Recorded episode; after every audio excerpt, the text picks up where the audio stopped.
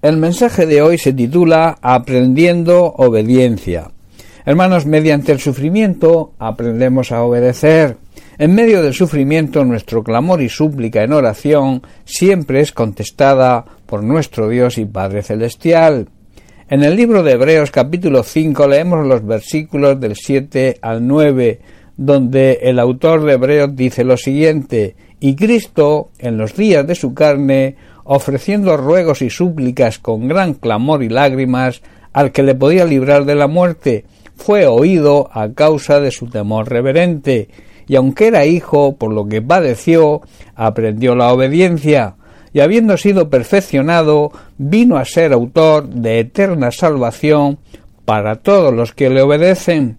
Hermanos, cuando Cristo estuvo aquí en este mundo, oró mucho a Dios el Padre, tenía una gran comunión con Él, y con lágrimas le rogó que le librara de la muerte, pues Dios tenía poder para hacerlo.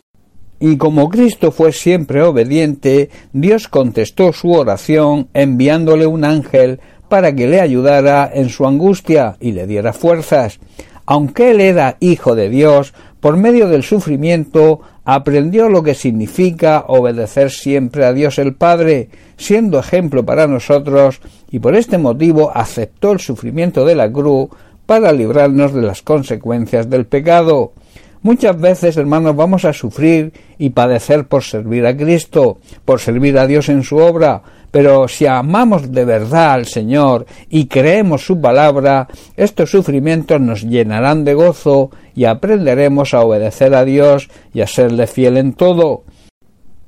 En Lucas capítulo 22 versículos 41 al 42 dicen las sagradas escrituras lo siguiente dice y él Jesucristo se apartó de ellos de sus discípulos a distancia como de un tiro de piedra y puesto de rodillas oró diciendo Padre, si quieres, pasa de mí esta copa, pero no se haga mi voluntad sino la tuya.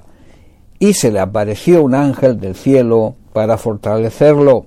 Hermanos, así, una vez que Cristo hizo todo lo que el Padre le mandó, o sea, le obedeció siempre en todo, se convirtió en el Salvador que da vida eterna a todos aquellos que obedecen a Dios.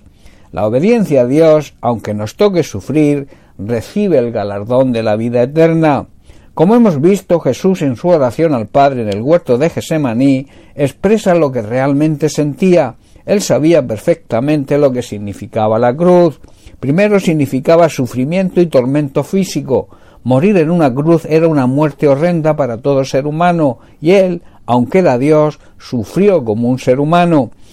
Y en segundo lugar, el sufrimiento de verse separado del Padre. Al cargar con nuestro pecado, Dios el Padre tuvo que mirar hacia otro lado, porque Dios no puede tener, no puede convivir con el pecado. De esta forma nosotros, cuando nos arrepentimos y reconocemos y aceptamos a Jesucristo como nuestro Señor y Salvador personal, somos justificados, somos declarados inocentes, puesto que Cristo cumplió nuestra sentencia, pagó el precio de nuestro rescate.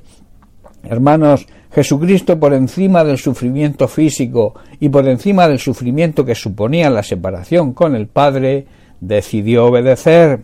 Obedecer significa cumplir la voluntad de quien tiene autoridad.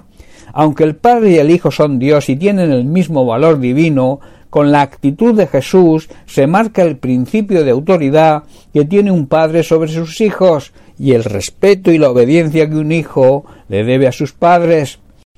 La palabra que se usa en estos pasajes para obediencia es una palabra griega que significa acatamiento, también significa escuchar con atención para llevar a cabo lo que se nos manda, dar oído, también sumisión, o sea, aceptar la autoridad. Una persona obediente es la que hace todo lo que se le pide sin cuestionar la autoridad, siempre y cuando, claro, esa autoridad sea legítima.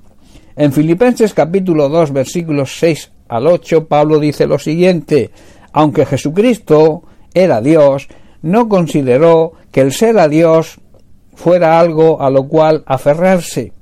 En cambio, renunció a sus privilegios divinos, adoptó la humilde posición de un siervo y nació como un ser humano. Cuando apareció en forma de hombre, se humilló a sí mismo en obediencia a Dios y murió en una cruz como morían los criminales. Hermanos, una buena relación de intimidad con Dios nos va a permitir obedecer, porque dicha obediencia es la prueba y señal evidente de una buena relación y comunión con Dios. Es una realidad que a veces nos cuesta obedecer, quizás porque tengamos que renunciar a algo y darle prioridad a las cosas de Dios, o quizás no nos guste obedecer algún tipo de órdenes o mandamientos que encontramos en la palabra de Dios. Doy algunos ejemplos, por ejemplo, amar sin condiciones, amar aunque no te amen, reconocer nuestras faltas y nuestros errores, pedir perdón, perdonar, soportar a ciertas personas, esperar con paciencia el tiempo de Dios y perseverar y ser constantes en la oración. Hermanos, para obedecer debemos seguir el ejemplo de Jesucristo. Él cumplió con todos estos mandamientos del Padre, por tanto debemos seguir su ejemplo. En primera de Pedro capítulo 2 versículo 21 el apóstol dice Pues para esto fuisteis llamados, porque también Cristo padeció por nosotros, dejándonos ejemplo, para que sigáis sus pisadas. Hermanos, si sufrimos injustamente, quizás por predicar el Evangelio, debemos recordar que Dios nos manda que debemos sufrir con paciencia, y en eso Cristo nos ha dado el ejemplo, para que hagamos lo mismo, pues Él todo lo sufrió, todo lo hizo por nosotros. En Juan capítulo 14, versículo 15, Jesús nos dice, si me amáis, guardad mis mandamientos. O sea, Jesús está diciendo, demostraréis que realmente me amáis, obedeciendo mi palabra. Hermanos, nosotros le demostramos nuestro amor a Dios por medio de la obediencia. De ahí que debamos aceptar el sufrimiento y así aprenderemos a obedecer. Jesucristo aceptó el sacrificio por nosotros y aprendió en su condición humana a obedecer a Dios el Padre siempre y por tanto fue exaltado.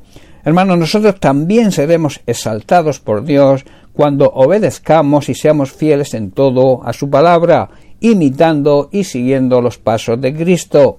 Bien, pues hasta aquí el mensaje de hoy. Que Dios te bendiga. Un abrazo.